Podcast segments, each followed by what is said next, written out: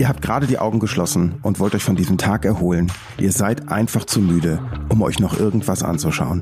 Perfekt, dafür gibt es Podcasts. Ich bin Stefan Wagenfeld, willkommen beim Bitcast. Hier geht's äh, heute auf die Geschmacksknospen. Wir werden lernen, mit Bier kann man hervorragend kochen. Und ich habe hier heute einen Gast, der ganz viel dazu erzählen kann. Er war mal Fernsehkoch und ist jetzt immer noch Koch, aber für ein ganz spezielles Klientel.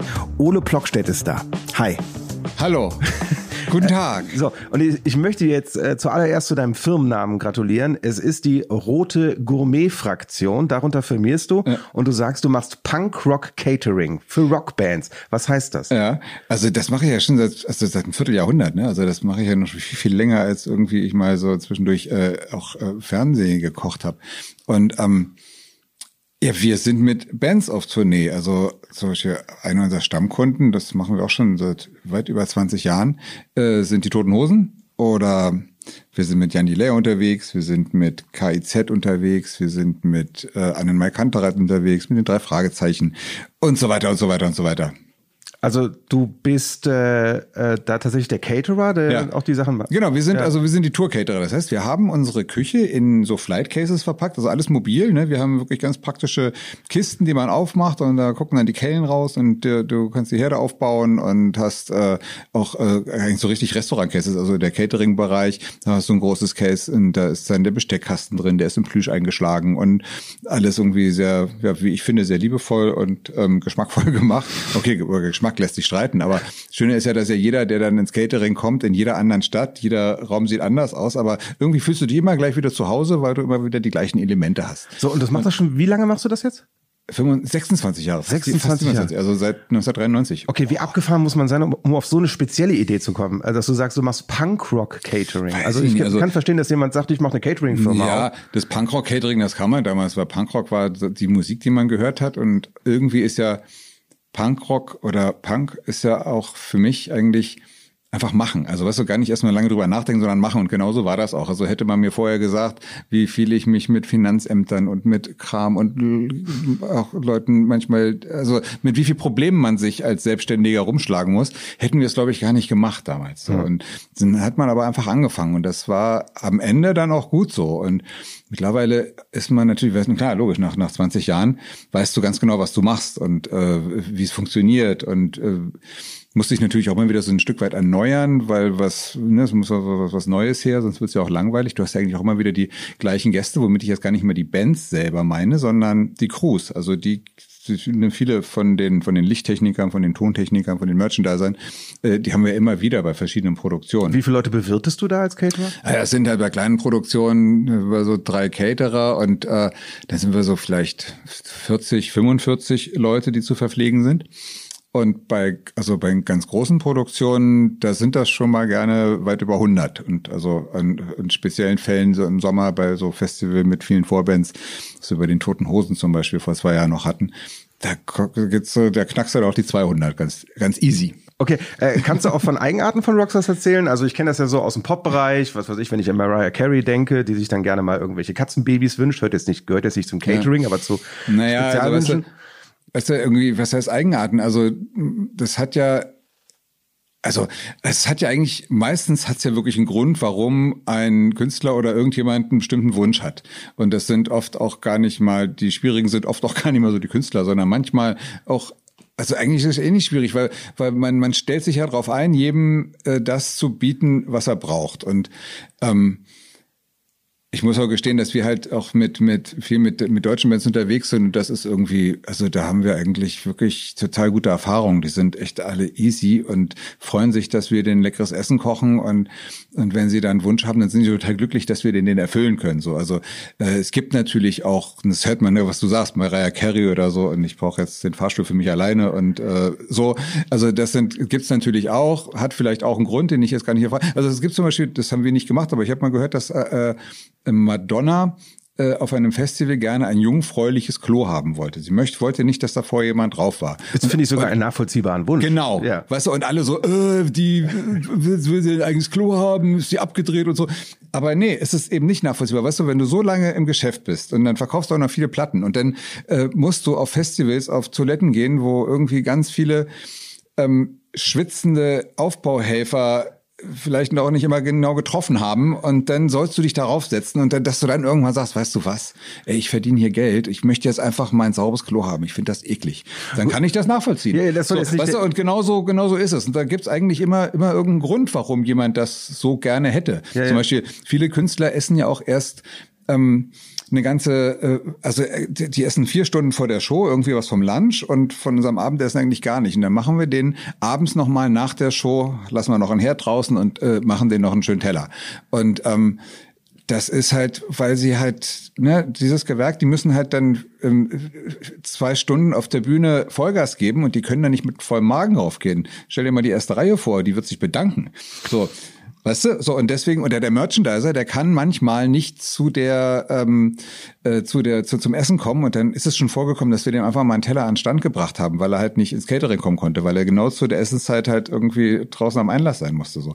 Also von daher ist, versuchen wir uns irgendwie äh, ja an, an die Gewerke anzupassen und denen das möglich zu machen. Ne? Das heißt, das ist jetzt keine Sonderbehandlung für Künstler, sondern eigentlich da, wo es geht für jeden. Ne? Also muss ich jetzt auch nicht verhohnepiepeln lassen irgendwie. Ja, das soll jetzt nicht der elitäre Podcast Genau. sein, aber Nein, es, ist, nein. ja- es ist ja wichtig äh, äh, zu wissen, dass, dass, dass du mit Künstlern auf professioneller Ebene äh, Ja, Kontakt hast und dass, dass, die, dass so ein Tourleben jetzt auch nicht einfach ist. Ne? Also du bist ständig in einer anderen Stadt, Hm. ähm, äh, bist ständig unterwegs, ständig unter Stress, du langweilst dich auch ganz oft, weil Backstage-Bereiche sind dann vielleicht gar nicht so spannend, wie man Also sich ich das es nicht so vorstellt. als Caterer. Das hat's ja gar nicht gegeben. So, ja, du hast dann zu tun, du bist der, der arbeitet hinter den Kulissen.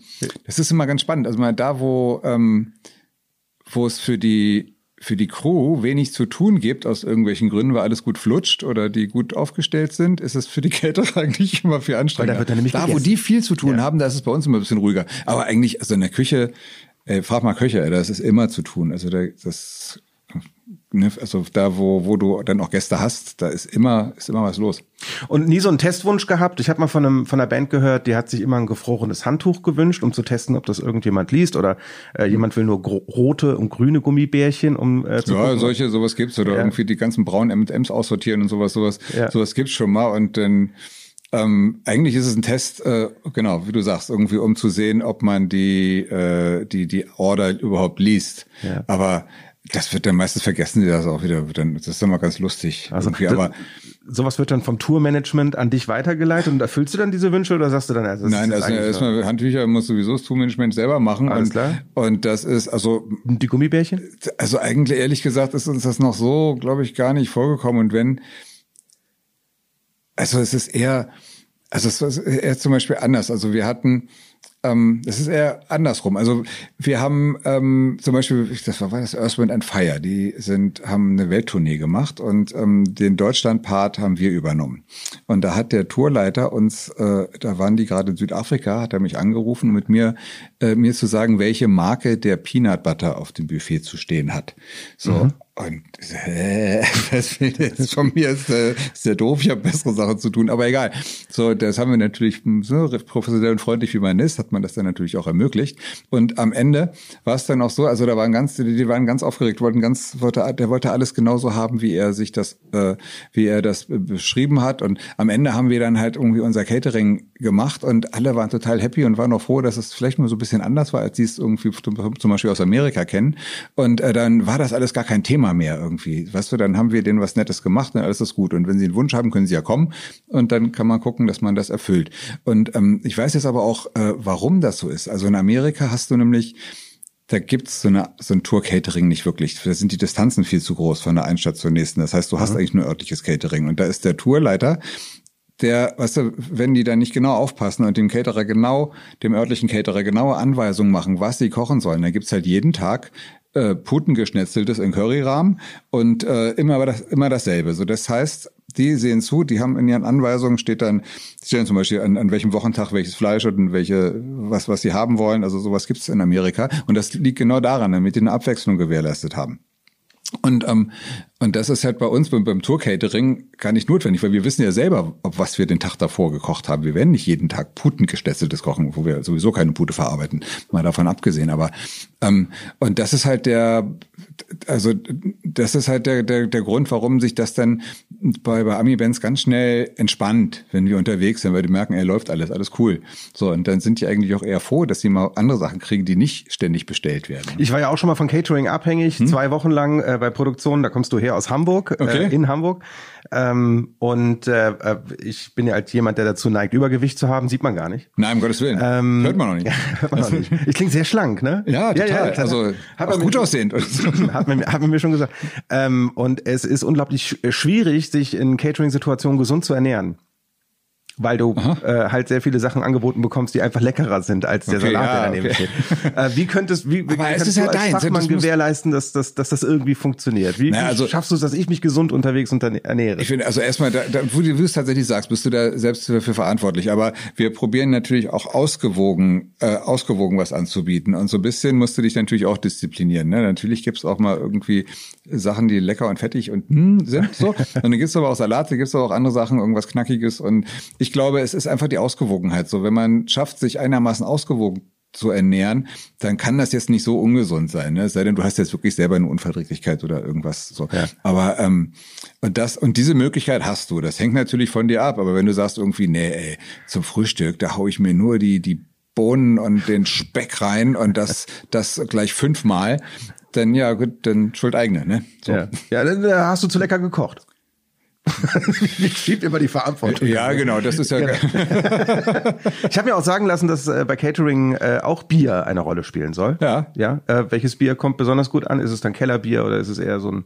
Also in, äh, also Pilz ist schon das Bier, was ja. äh, was am liebsten getrunken wird und ähm, ähm, hier und da auch mal ein helles. Weizenbier eigentlich eher weniger. Das ist auch zu anstrengend, irgendwie große Gläser dazu mitzuschleppen und so. Das kann man aber schön am Off-Day trinken, wenn man Bock auf Weizenbier hat. Aber ähm, so ein Pilz ist eigentlich so das gängige Bier. Und es gibt ja auch so viel mehr, was man mit Bier äh, tun kann. Du machst ja äh, auch äh, drin bei baden. Bitburger das ja drin baden zum Beispiel. Du machst das Ganze auch bei Bitburger vor mit deinen Rezeptideen. Ja. Äh, die können wir uns bei YouTube anschauen und auf bitburger.de. Mit Bier kann man hervorragend kochen, habe ich von dir gelernt. Was ist denn dein Lieblingsbierrezept? Jetzt so aus der Hüfte geschossen. Oh, da, da, da gibt's, äh, weiß ich nicht, das Lieblings, mein Lieblingsrezept gibt's schon mal gar nicht, weil das ist immer eine Sache, die, äh, die, die ne, genau so wie so, wie so ein Lieblingssong kommt immer auf den Moment an. so Und mein, also was ich total gerne mag, ist halt irgendwie so zum Beispiel so eine Ochsenbacke in, in Bier geschmort und da eignet sich dann auch irgendwie so ein Kellerbier eher, weil das ein bisschen was Süßlicheres hat oder es würde sich auch Weizenbier oder sowas eignen, aber da ist halt ein Pilz oft zu herb. Ähm, und äh, das mag ich schon sehr gerne. So und ähm, ja, also oder was wir neulich auch gemacht haben, ist ein ähm, ein ein Winterbock, eine Winterbock Sabayon. So und da dachte ich, okay, wir kannst du aus Wein Sabayon du mal das Winterbock. Das fand ich echt ganz spannend. Also das hat so da so dieser dieser diese dieser dieser dezente Biergeschmack in in so einer Eierspeise in so einem Eierdessert war schon ganz cool. Ja, du hast mir gezeigt, dass da auf jeden Fall mehr mitgeht. Ich bin ja ganz hm. plump. Ich bin jetzt kein kein kein Koch. Ähm, beim Grillen habe ich ab und zu mal Kontakt mit Bier, wenn ich einfach Bier ja. über ein Steak äh, äh, kippe. Wahrscheinlich mache ich alles falsch. Ja. Das macht man nee. wahrscheinlich nicht, oder? Du, da gibt's ja zum Beispiel das Thüringer Rostbrätel. Ne? Ja. Das äh, sind ja Schweinenackensteaks und die werden eingelegt äh, in Bier mit Zwiebeln und Senf. Und die liegen dann einen Tag, werden einigermaßen hart oder auf alle Fälle lecker. Und dann kannst du kannst du diese äh, die, diese Steaks ja auf dem auf dem Grill dann wenden und äh, die Zwiebel kannst du ja nochmal schön anschwitzen und das ist, das mag ich sehr gerne. Also Wobei ich auch gestehen muss, dass ich wirklich sehr, sehr wenig Fleisch esse. Ich versuche das sehr, sehr zu reduzieren. Also zu Hause esse ich fast gar kein Fleisch mehr. Mhm. Und unterwegs äh, und, und auch so gucke ich dann echt, welches Fleisch ich esse. So dass ähm, möchte halt irgendwie jetzt ich finde es halt schwierig, so, so die, die, die Schweine, die dann irgendwie in einmal ein Quadratmeter ungefähr zur Verfügung gestellt haben und jedes achte Schwein lebend durch die Schlachtstraße wandert, weil die Betäubung nicht funktioniert und ey, egal, das, wir kennen die ganzen Bilder und so mhm. und das, da muss man sich Gedanken machen und zum anderen ist es ja auch eine, also eine Klima, schädliche Geschichte, so viel Fleisch zu verarbeiten. Ja, Nachhaltigkeit ist auch ein großes Thema bei ja. dir. Quatschen wir gleich noch mal ein bisschen hm. ausführlicher drüber. Häufig wird ja auch mit äh, Wein gekocht. Hm. Kann Bier Wein ersetzen? Also ich finde, Bier ist Bier und Wein ist Wein.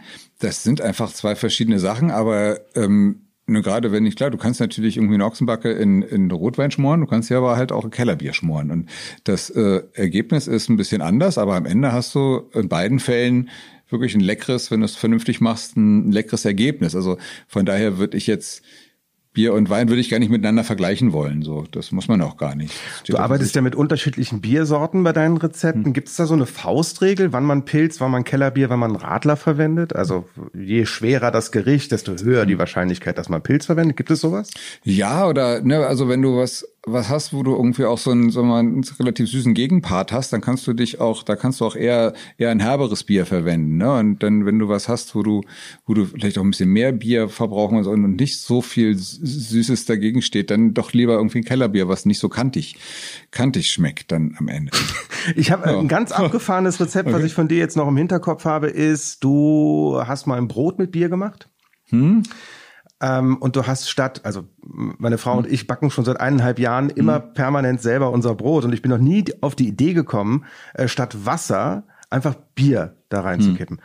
Äh, wie kommst du denn auf so eine Idee? Also wachst du morgens auf und sagst... Das war die Bitburger, die gesagt hat, machst uns wieder ein paar Rezepte. Ich sag, ja. Das machen wir jetzt mal.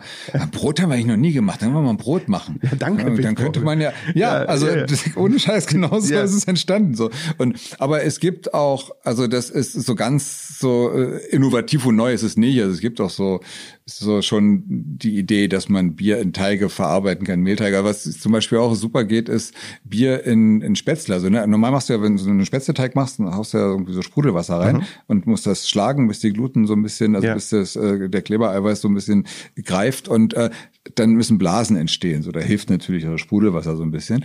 Aber ähm, das geht halt auch wunderbar mit Bier. So, und ähm, das schmeckt auch lecker. Und ähm, von daher Bier, Mehl, Getreide, also da gibt's ja schon gewisse Verwandtschaften. So.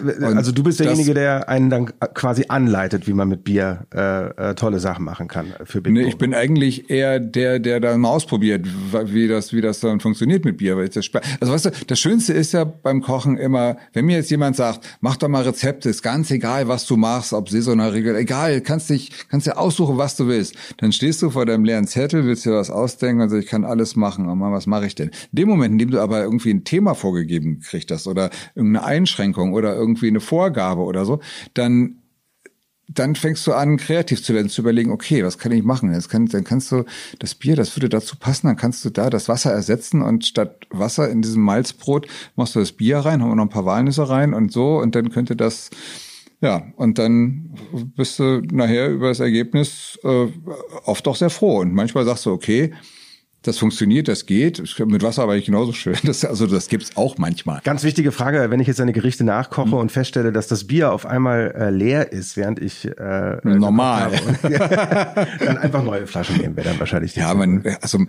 du hast ja nicht nur eine Flasche Bier im Kühlschrank, oder? Also, Nein, natürlich nicht. Also jetzt, sonst, oder du hast einen Fehler gemacht beim Einkaufen. Naja, das, wenn ich was vergessen habe, das ist, äh, gibt nichts Schlimmeres. Äh, dir als Koch ist ja auch ein Thema ganz besonders wichtig, mhm. das ist das Thema Nachhaltigkeit. Ähm, ich, ich komme jetzt so weit, also wenn ich über Nachhaltigkeit und Küche und Kochen mhm. äh, nachdenke, komme ich jetzt so weit, dass ich sage, okay, verpackte Sachen kaufen ist vielleicht nicht so cool. Äh, kriegen wir hin, kann ich nachmachen. Mhm. Äh, aber was ist denn in diesem Bereich für dich denn noch wichtig? Naja, also also Stefan, Stefan geht einkaufen. Stefan geht einkaufen und möchte das jetzt nachhaltig machen. Und jetzt holt er sich einen Tipp von Ole.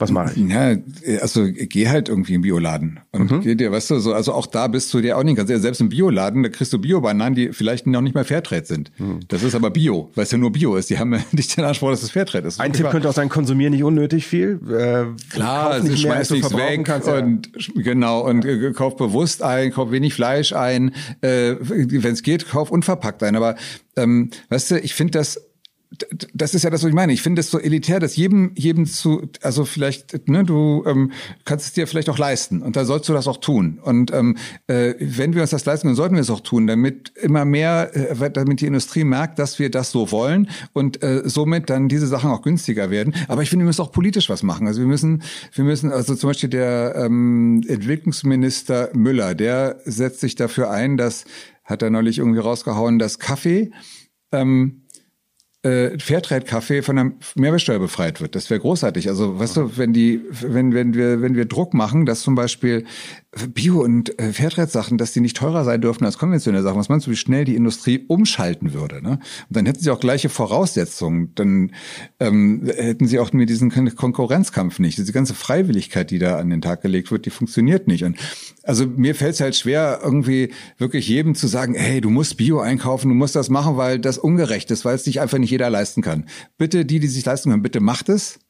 Und die anderen, seht zu, dass ihr es hinkriegt. Aber irgendwie, ich, weißt du, die, die kauft nicht zu viel und schmeißt nichts weg. Ja, genau, ja. schmeißt nichts weg, geht, geht, ja, also das schaffen wir zum Beispiel auf Tour auf. Wir haben kaum Food Waste. Mhm. So, und das ist, ähm, da haben wir so unser, unser System, wo wir, wie wir auf Tour unsere, unsere Sachen vorbereiten. Die werden dann ähm, nicht gleich alles zusammengehauen, sondern es wird alle Minute gekocht und wir haben dann die einzelnen Komponenten übrig, aus denen wir neue Gerichte am nächsten Tag machen können. Ähm, aus den ganzen Abschnitten machen wir Fonds und Gemüsefonds und so weiter. Also das funktioniert bei uns wirklich richtig gut. Und ich habe das ja mal beim äh, bei einem Dreh äh, beobachtet, den du für Bitburger gemacht hast. Mhm. Da hast du auch äh, gesagt, das ist dir ganz wichtig, dass du auch für die Showküche, wenn es äh, mhm. darum geht, äh, Dinge zu erklären, nicht unbedingt jetzt anfängst, Tomaten zu casten, sondern wenn da eine mhm. Tomate bei ist oder wenn da eine krumme ja. Gurke bei ist, dann ist das so. Ja. Ja. Also dass du, dass du wirklich drauf ja. achtest, da auch für für, für solche Sachen. Ja, äh, dass man, ja, dass man nicht irgendwie für solche, für solche Beauty-Drehs dann irgendwie sich kistenweise Gemüse holt, um dieser Schönste rauszusuchen, sondern dann äh, geben wir uns einfach mit der, mit der Realität mal ab und nehmen das, was da ist. So, und damit kann man auch gucken. Also, also das ist auch so diese Sterne-Gastronomie. Ich finde es ja toll, was die machen, so wirklich. Um, ähm, aber irgendwie manchmal, manchmal geht mir so ein bisschen so dieser, dieser, dieser High-End-Wahn und frische Wahn deswegen auf den Keks, weil, weil das oft, nicht bei allen, aber oft äh, im Umkehrschluss ähm, äh, zur Folge hat, dass halt irgendwie alles, was nicht mehr ganz frisch ist, das wird weggeschmissen oder wird minderwertig, weiß ich nicht. So und das ist einfach, damit zollt man diesem diesem Lebensmittel keinen Respekt. Und ich finde es toll, wenn man das schafft, vernünftig zu verarbeiten. Und klar, vielleicht ist, hat man dann nicht keine Aussicht mehr, irgendwie einen Stern zu kochen, weiß ich nicht. So, da brauchst du ja schon irgendwie eine gute Qualität. Aber ähm, aber ich finde, ich finde irgendwie das ethisch-moralische finde ich jetzt wichtiger als ein Stern, ehrlich gesagt. Nachhaltigkeit ist auf jeden Fall ein Thema, das im Augenblick ganz heiß äh, diskutiert wird, in, äh, auf allen Ebenen, mhm. auch äh, bei der Ernährung. Anderes Hype-Thema schon seit einigen Jahren, die glutenfreie Ernährung. Ja, mhm. glutenfrei müssen die Dinge sein. Ist ja auch ein großes Thema, äh, das in den letzten Jahren immer mehr an Bedeutung gewonnen hat. Deshalb, deshalb hat ja äh, Bitburger auch ein neues helles Lagerbier in einer mhm. glutenfreien Variante rausgebracht. Ähm, wie ist denn das Thema Gluten bei dir in der Küche angekommen und wann? Ähm, also es ist tatsächlich vor, vor 25 Jahren, als wir angefangen haben, da gab es kaum jemand, der diese Zöliakie oder Glutenunverträglichkeit hatte. Ähm, da gab es aber auch kaum Veganer und also das ist schon, ich glaube schon, dass das irgendwie, muss ja irgendwie eine Zivilisationskrankheit sein, die irgendwie stärker geworden ist, weiß ich nicht. Oder, oder Vielleicht sind die Menschen auch sensibler. Das Vielleicht sind sie sensibler ja. geworden, genau. Aber wie dem auch sei, es ist so, wie es ist und darauf stellen wir uns natürlich ein. Und ähm, es kriegt das ein, ein, ein jemand, der ähm, glutenunwürdig ist, der kriegt kein Seitangericht von uns angeboten. das, das schaffen wir dann schon. Was wir, glaube ich, nicht schaffen, ist äh, also äh, es kann immer alles Spuren von Gluten enthalten. Ne? Also das ist natürlich in der Küche nicht möglich. Also du bräuchtest, wenn keine Spuren davon, also wenn jemand wirklich so extrem, aber der weiß das auch, der weiß auch, wie er sich dann ernährt. Ähm, aber ähm, ja, also im Prinzip geht das, funktioniert das aber gut. Es gibt mittlerweile ja auch ähm, viele glutenfreie Produkte. Also Sojasauce hat zum Beispiel Gluten. Da gibt's ja auch eine glutenfreie Variante mittlerweile auch in Supermärkten äh, ohne weiteres zu besorgen. Es gibt diese Brote, die allerdings wirklich nicht sonderlich beliebt sind. Also glutenfreie Brote sind schon echt schwierig so. Oder, ähm, äh, aber auf alle Fälle ist es schon möglich. Man kann auch mit ganz, also ganz normale Gerichte kochen, wo man halt die Mehlprodukte und alles Mögliche weglässt, die, wo man gar nicht merkt, dass es glutenfrei ist. Ne? Also das, das probieren wir unseren Gästen dann auch so anzubieten. Also und, und Bier ist tatsächlich ein Thema. Da gibt's nicht, nicht viele glutenfreie. Gut, dass es jetzt noch ein weiteres gibt. Und mal gucken, wie das ankommt. Ich äh, bin ja sehr froh, jetzt gerade auch mit dem Koch sprechen zu dürfen, hm. ähm, äh, weil du kannst äh, mir natürlich jetzt auch sensationelle Tipps für die Küche geben. Ja, uns Könnte ein. ich, vielleicht. Uns ein, viel, äh, Was vielleicht. du denn? ähm, äh, ich ich äh, zahle mit Demut. Okay, sehr gut. Zum Beispiel. äh, was sind denn, äh, was sind denn für dich so die größten Herausforderungen des Alltags in der Küche? Die größten Herausforderungen. Also ich ähm, Meinst du jetzt in der Profiküche oder überhaupt beim Kochen oder wie, wie, worauf Fangen wir mal bei der Profiküche an und arbeiten hm. uns dann zur normalen, äh, zum normalen Küchenalltag vor. Also ja gut, es gilt vielleicht eigentlich für beide. So, ich ähm, äh, finde es halt schon genial, wenn man, wenn man, wenn man das an, an Ware, was man hat, so optimal ähm, verarbeitet, dass jeder total glücklich ist und man aus allem das, das Beste auch äh, rausholt, ohne dass es irgendwie gezwungen ist. Also irgendwie gezwungene Reste dann irgendwie, damit sie jetzt auch noch irgendwie als, so und, und wenn das alles so aufgeht und wenn das flutscht, das finde ich eine geile Herausforderung und da freue ich mich auch, wenn das dann gelingt. So, so eine Alltagsküchenherausforderung für mich ist der Faktor Zeit. Okay. Man muss Zeit haben. Man muss Zeit haben, um zu kochen. Stimmt das? Das ist bei mir zum Beispiel auch, wenn ich zu Hause koche, ne, dann bin ich echt kein Koch. Also dann bin ich, dann träume ich da, dann hau ich mir irgendwie ein Hörspiel rein und höre hör Sherlock Holmes oder irgendwie sowas und so daddel da vor mich hin und dann habe ich echt Zeit und dann koche ich da so. Und ähm, in der Küche, da höre ich lieber Punkrock.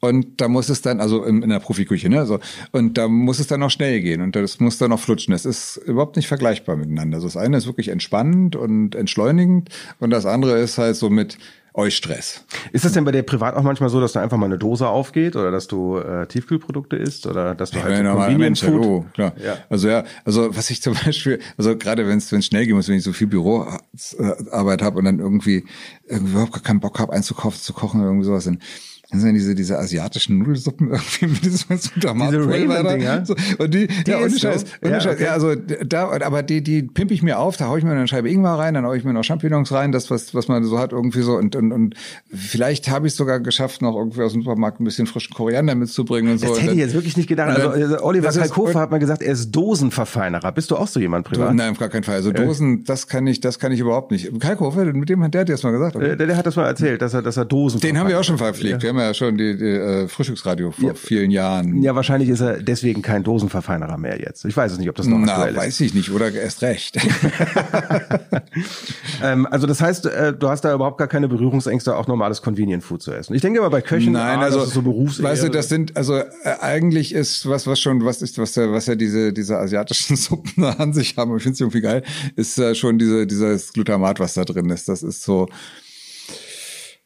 ja, das, das finde ich halt an, an Convenience-Produkten eigentlich schwierig. Ich habe eigentlich per se nichts gegen Glutamat. Ich habe nur was dagegen, wenn die Industrie in solchen Convenience äh, hochverarbeiteten Produkten dieses Glutamat oder auch Hefeextrakt, dann müssen sie es nicht Glutamat nennen, dann müssen sie können sie es ohne Geschmacksverstärker nennen, obwohl es das gleiche ist, nur nicht isoliert. Ähm, äh, dass das äh, ja, dass dass man damit probiert irgendwie das macht halt die Geschmacks, also du, die probieren das damit so zu pimpen und ähm, machen eigentlich auch die Geschmackserinnerung kaputt. Also wenn du als Kind zum Beispiel viel Glutamat isst, dann das ist ja im Prinzip ist es ja der Umami-Geschmack, der da irgendwie rausgekitzelt wird. Ne? Und es werden halt irgendwie, du nimmst halt minderwertigen Scheiß aus Glutamat rein und äh, dann hast du da irgendwie so ein, so ein, so ein Fertigprodukt, um das jetzt mal ganz böse zu sagen. Was ich ja auch abgefahren finde, ist, dass diese diese diese Ramen-Nudeln, äh, die du gerade beschreibst, dass die dass die Kids, viele Kids oder viele Leute, ich weiß nicht, ob das nur Die Kids essen die ohne Wasser, ne? äh, Die ohne essen- Wasser einfach roh. Das ist so Ja. quasi so ein so ein So- so Chips, Crunch, so Chumps, Chips, ja, genau. Chips-mäßig. Ne, da komme ich nicht so ran irgendwie, aber du mal hier so ein, Nein, es ist auch so ein Nudelblock knusperst. Ja, wenn Nein, ich esse das ja auch nicht täglich irgendwie, aber so Ja. manchmal kann ich so eine so eine Nudelsuppe irgendwie ganz gut ab. Und ähm, Nee, aber so, so diese ganze ähm, der Convenience Mess, also weißt du, das man, man, eigentlich ist es schön, wenn man, wenn man weiß, wenn man selber kocht, das, das, das Tolle daran ist, dass du weißt, du siehst und, und du hast es in den Händen, quasi im wahrsten Sinne des Wortes, was du isst, was du verarbeitest. In dem Moment, in dem du eine Packung aufreißt, ähm, äh, da weißt du gar nicht, was da drin ist, was da so, weißt du, das sind so viele Stoffe und du weißt es gar nicht, was du, deinem- was du deinem Körper damit antust. Deswegen ist es schon gut, eigentlich ähm, durch die Lebensmittel zu nehmen. Und das ist eigentlich auch gar nicht weiter wild. Also was ich, ähm, auch wenn ich wenig Zeit habe, irgendwie zu Hause dann, also ganz auch, ich mache da ganz, ganz oft Nudelgerichte irgendwie, wo ich dann ein bisschen Parmesan äh, mit ein bisschen Olivenöl und, und Nudeln in der Pfanne schwenke und dann kommen noch ein paar Kirschtomaten rein oder ein paar Kapern rein oder, oder ein bisschen Knoblauch rein oder Basilikum rein und das ist oft schon zack, das ist oft schon irgendwie Nudelpfannengerichte sind feines, sensationell. ja genau und Ja. gerade wenn du sie dann, was du, du nicht abschrecken, so die Nudel muss rau bleiben, so das ist ganz wichtig Ah, okay. und dann und dann mit so ein bisschen von dem Nudelwasser in, in, eine, in eine Pfanne, von mir ist ein bisschen Butter und ein bisschen Olivenöl rein und dann eine Handvoll geriebenen Parmesan rein durchschwenken, das ist schon mal geil. Und wenn du dann da noch eine Kapa reinmachst oder was weiß ich, was du noch im Fliegen hast oder dir noch eine alte Paprika, die noch im Kühlschrank rumliegt, irgendwie klein schneidest und da rein, dann ist das ja, dann ist das einfach nettes, schnelles Essen. Und ähm, schon lecker. Du hast gerade gesagt, Nudeln nicht abschrecken. Das bringt mich zum, äh, äh, zu einem ganz wichtigen Thema Gerüchte in der Küche. Nicht Küchengerüche, sondern Küchengerüchte. Okay. Da ist ein, ein Gerücht, dass man äh, Nudeln in gar keinem Fall abschrecken darf. Also man darf kein kaltes Wasser über Nudeln laufen lassen. Kann man das so pauschal sagen? Nein, also finde ich deswegen nicht, weil äh, es kommt darauf an, ähm, wofür du sie brauchst. Wenn du jetzt zum Beispiel Nudelsalat machst, dann wäre es schon ganz gut, weil eigentlich schreckst du sie ab, damit sie nicht weitergaren, damit du diesen, diesen, ja, diesen Aufweichungs- und Garungsprozess stoppst. Und wenn du ähm, also stell dir vor, du bist Koch und hast ein großes Catering und ähm, musst da irgendwie eine, für, für, für Schüler irgendwie ganz viel Nudeln klar machen, dann kannst du die nicht, nicht abschrecken. Du musst du die abschrecken und musst sie dann generier regenerieren. So, sonst funktioniert das nicht und dazu musst du sie abschrecken. So, dann ist zwar schade, aber wenn du jetzt im Restaurant oder dir selber eine Portion Nudeln machst, dann würde ich auf gar keinen Fall abschrecken. Dann ist, dann kochst du sie à la Minute also in dem Moment, wenn du sie brauchst. Und ähm, dann wirst, werden sie auch gleich weiterverarbeitet und gleich sofort gegessen. Das heißt, dann ist das, dann wäre es echt ein Frevel, die abzuschrecken und dann nochmal warm zu machen. Das wäre völlig sinnlos. Außerdem, ähm, ne, wenn du, wenn du, wenn sie abgeschreckt werden, dann sind sie nicht mehr so schön rau. Also wenn sie kocht, dann sind sie so aufgeraut und nehmen die Soße auch viel geiler auf. Und wenn sie abgeschreckt sind, dann sind sie irgendwie wieder glatt und dann glitscht die Soße so ab. So, das ist so, es ist schon geiler, wenn die, wenn die nicht abgeschreckt werden. Noch ein Gerücht gibt, also ich halte ich halte es mal fest, also das kann man nicht ganz pauschal sagen, mhm. dass man nur nicht abschrecken Naja, es kommt darauf an, ne, wenn du, ja, ja. es gibt Situationen, wo es halt ja. sinnvoll ist. Ähm, noch ein Gerücht, das mich seit meiner Kindheit verfolgt, also äh, dass äh, Spinat nicht viel Eisen enthält, das weiß ich. Ja, das weißt war ein Tippfehler. Das war ein Tippfehler. Damals. Das war kein Tippfehler, sondern man hat ähm, den, den Eisenwert im Spinat an getrocknetem Spinat gemessen. Und dadurch, dass er irgendwie weit über 90 Prozent Wasser enthält, ah. und, äh, hast du halt einen zehnfachen Wert von so, Eisen drin gehabt. Ich kannte die Geschichte anders. Ich dachte, es wäre irgendwie ein verrutschtes Komma gewesen. Das ist ja auch. So ja. es ist ja ein verrutschtes Komma. Ja, ja. Aber es ist deswegen verrutscht, weil man äh, von, äh, von, von getrocknetem Spinat ausgeht. Witzig, was man über Spinat noch sagt, das hat meine Mutter mir beigebracht. Du darfst ihn nicht aufwärmen. Und Spinat wieso darf man denn? Ähm, darf man nicht aufwärmen. Ja, aber wenn du jetzt einen Tiefkühlspinat kaufst, der ist doch schon einmal warm gewesen. Hm. Den wärmst ja. du auch wieder auf. Also vielleicht darfst du es nicht oft machen oder so, aber also ich glaube, das ist man ja muss sich da glaube ich nicht so eine Sorgen machen. Also äh, ne, und ich habe so, ich habe es nie ausprobiert. So ein blanchierter Spinat wird eingefroren und ja. dann geht er in den Supermarkt und dann kaufst du ihn und dann ist es ja auch ein Aufwärmen. Genau, aber dann, dann ihn nochmal aufzuwärmen, darf man das? Darf man das? Ist also, das ehrlich? Ich glaube, wenn du ihn jetzt ganz lange warm stehen lässt, dann ist das vielleicht doof, aber ich weiß auch gar nicht warum. Also ehrlich gesagt weiß ich es nicht, aber ich äh, habe schon öfter mal so Spinat nochmal warm geschwenkt und äh, ich, ich lebe. Und mir geht's blenden. Sehr gut, ja, sitzt äh, voller Kraft vor mir. Fleisch darf man vor dem Braten nicht salzen. Ist das korrekt? Also der Grund ist ja der, warum man das sagt, äh, weil Salz hygroskopisch wirkt. Das heißt, ähm, du machst auf Salz oder auch auf irgendwelche anderen, ich benutze das wirklich auch als als äh, als, äh, als, als Technik in der Küche. Ähm, wenn du Salz oder Zucker auf irgendwas drauf machst, dann, dann ziehst das Wasser raus. Ne? Das ist super bei Gemüse, weil dann hast du das schon mal so ein bisschen flexibel und äh, kannst dann in dem eigenen Saft kannst du das Gemüse anschwenken. Und beim Fleisch ist es auch so, also es zieht so ein bisschen Feuchtigkeit raus. Aber ganz im Ernst mal, dazu, wenn du es jetzt ganz lange stehen lässt, das Fleisch, ne, dann selbst dann ist das so wenig Wasser, was da rausholt, was da rauskommt.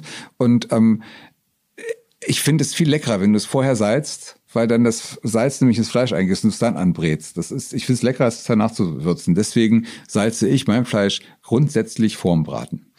Ich zucke auch immer zusammen, wenn äh, Menschen äh, das Fleisch äh, mit der Gabel wenden, da reinpieksen mm, und es dann wenden.